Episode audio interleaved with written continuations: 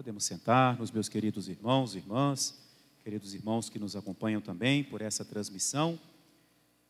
A ascensão de Jesus ao céu, 40 dias depois da sua ressurreição, Jesus então cumpriu aquilo que ele tinha dito: Vou para o meu Pai e vosso Pai, subo para meu Pai e vosso Pai, meu Deus e vosso Deus.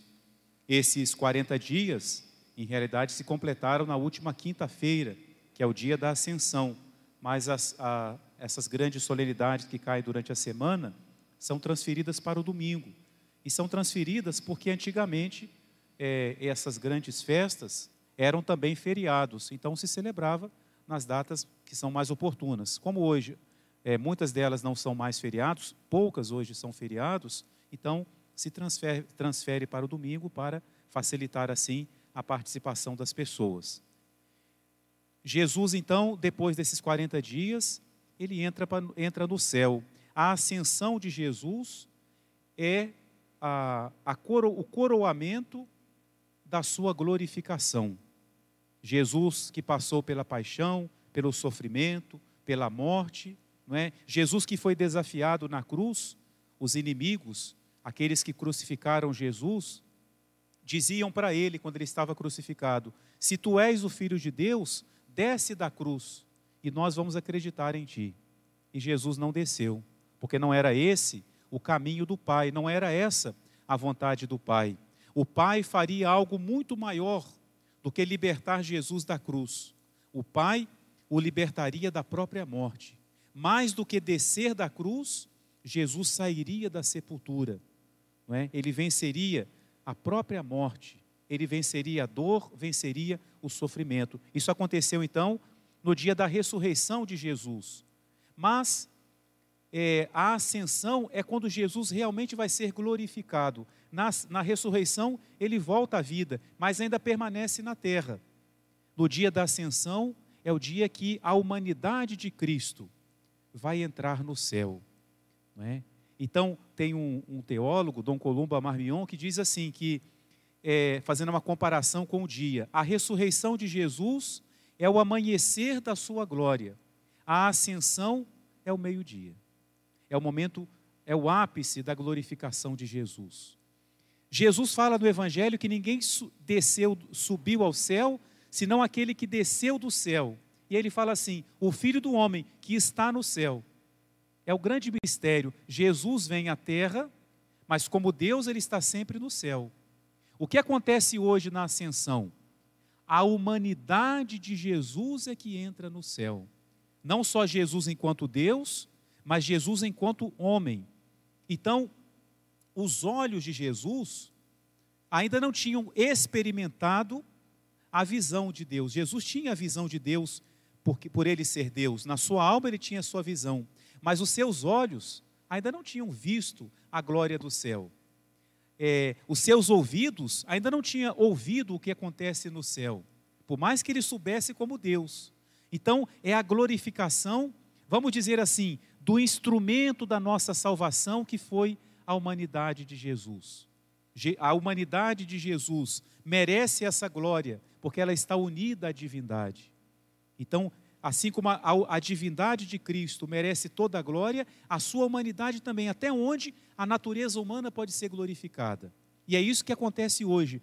Jesus é glorificado na sua humanidade. Jesus, quando nós falamos Jesus, não é simplesmente Deus, mas é o Deus humanado, é o Deus que assumiu a nossa natureza, é o Deus que padeceu por nós, que na sua natureza nasceu da Virgem Maria e morreu por nós na cruz. É essa humanidade, é Jesus, o Salvador, que ingressa no céu.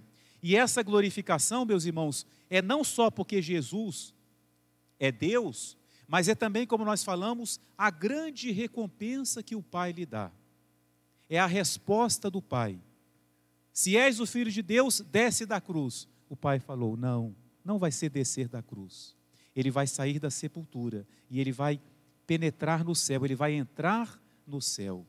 E tem uma coisa, meus irmãos, muito bonita na festa da ascensão, é que não é só Jesus que entra hoje no céu.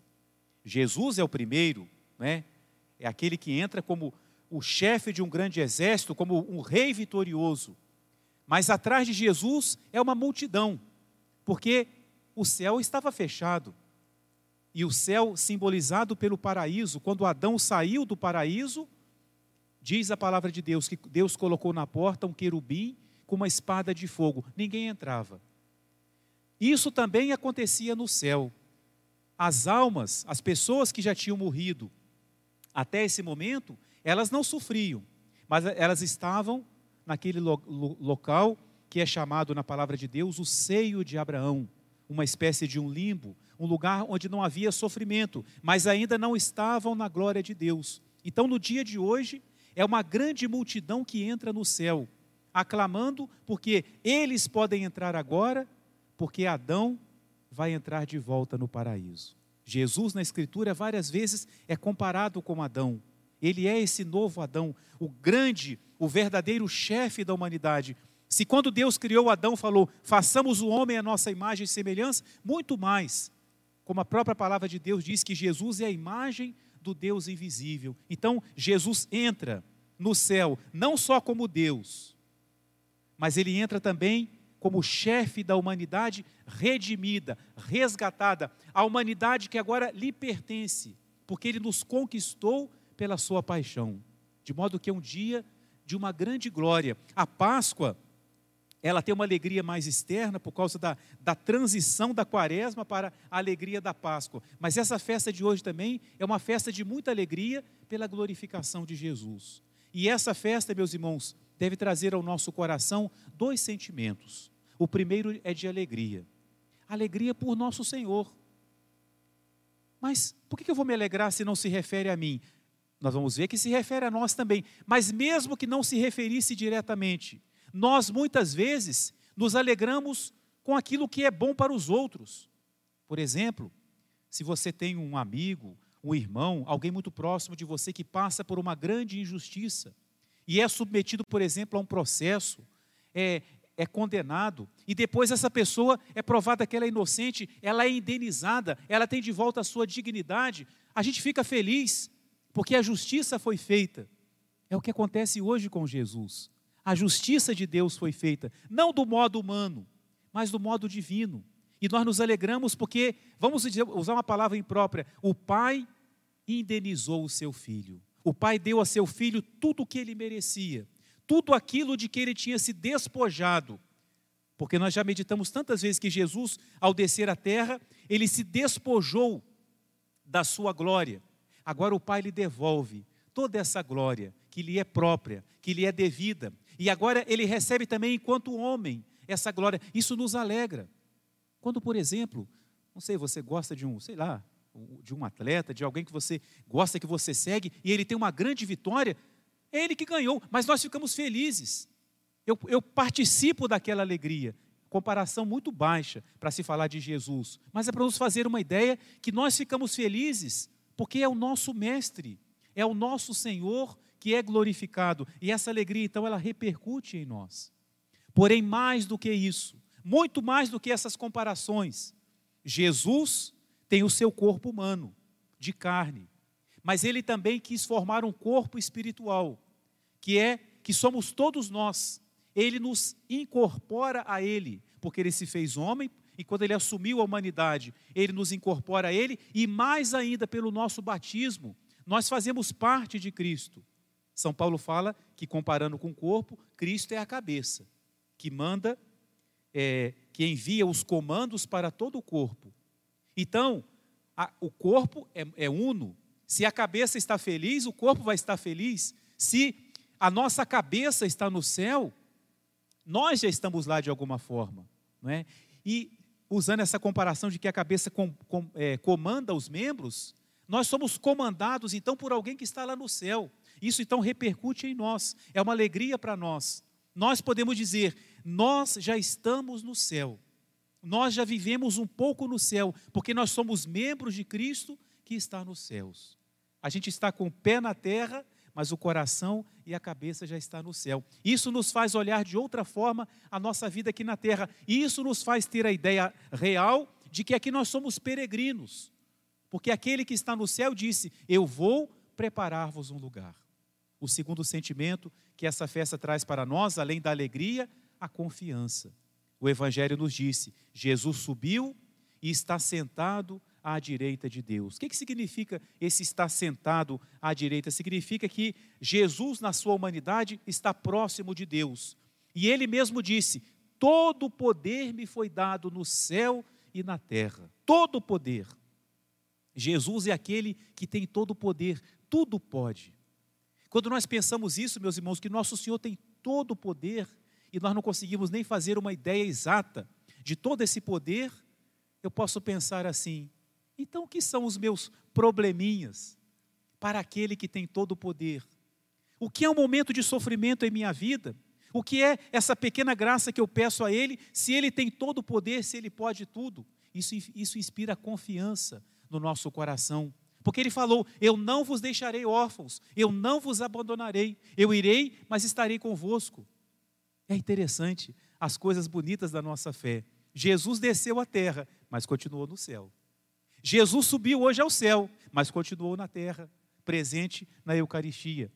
Agora ele não está mais presente visivelmente. Apagamos o círio. Amanhã vamos tirar daqui o círio que simbolizava essa presença visível de Jesus, mas ele continua presente na Eucaristia. Eis que estarei convosco todos os dias. E aquele que está no sacrário, meus irmãos, é aquele que está glorificado diante de Deus. Quando eu falo com Jesus no sacrário, eu posso falar a ele sabendo que ele está na presença do Pai, que ao mesmo tempo que ele me vê, ele contempla também o Pai. Ao mesmo tempo que ele me ouve, ele ouve o Pai. Portanto, quando eu converso com Jesus no sacrário, eu estou conversando com o céu.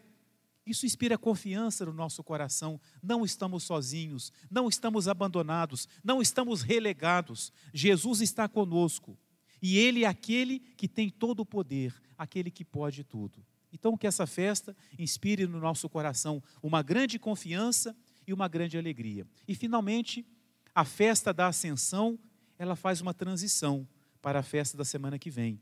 Jesus, as suas últimas palavras aos apóstolos: Vocês vão receber o Espírito Santo daqui poucos dias, e recebereis uma força do alto para serem as minhas testemunhas. Por isso que essa semana agora é a semana de nos prepararmos para Pentecostes, que é o próximo domingo. Já aproveito para avisar e convidar que todos os dias, na hora do nosso terço, Vamos fazer o setenário, sete dias de hoje até sábado que vem. Quem não puder fazer na hora do terço, faça em outro momento, o que você puder. Ah, eu não sei nenhuma oração ao Espírito Santo. Reze sete Pai Nossos, em honra dos sete dons do Espírito Santo. Padre, eu não sei qual, quais são os dons do Espírito Santo. Entra no celular, entra na internet, procura saber lá, a coisa mais fácil de encontrar hoje, né, as coisas. Reze sete Pai Nossos cada dia dessa semana, pedindo os sete dons do Espírito Santo, se não puder rezar o centenário junto com a gente, né? preparar-nos. Jesus fala que ele sobe para nos enviar o Espírito Santo. E meus irmãos, o anjo disse assim, os anjos disseram para os apóstolos: Esse Jesus que vocês viram subir, um dia voltará. Toda a história, toda a missão da igreja acontece nesse intervalo entre a subida de Jesus na ascensão e o seu retorno né, para cada um de nós ao terminar a nossa missão e para toda a terra no fim do mundo. Né? Nós vivemos nessa expectativa do encontro com Jesus, um encontro que nos enche de esperança, porque Ele é o nosso Salvador e Ele falou que foi preparar-nos um lugar. Então, se Ele um dia virá nos buscar, não é para o sofrimento, não é para a dor, mas é para esse lugar especial que Ele preparou para nós. Então, aproveitemos essa festa para renovar a nossa confiança, a nossa fé deixar que a alegria de Cristo, ressuscitado e agora glorificado à direita do Pai, invada o nosso coração no momento de tanto sofrimento, de tanto às vezes desespero, desesperança, que hoje nós possamos reacender no nosso coração a esperança, a confiança, porque a Jesus foi-lhe dado todo o poder e Ele está sempre conosco até o fim do mundo. Em nome do Pai, e do Filho e do Espírito Santo.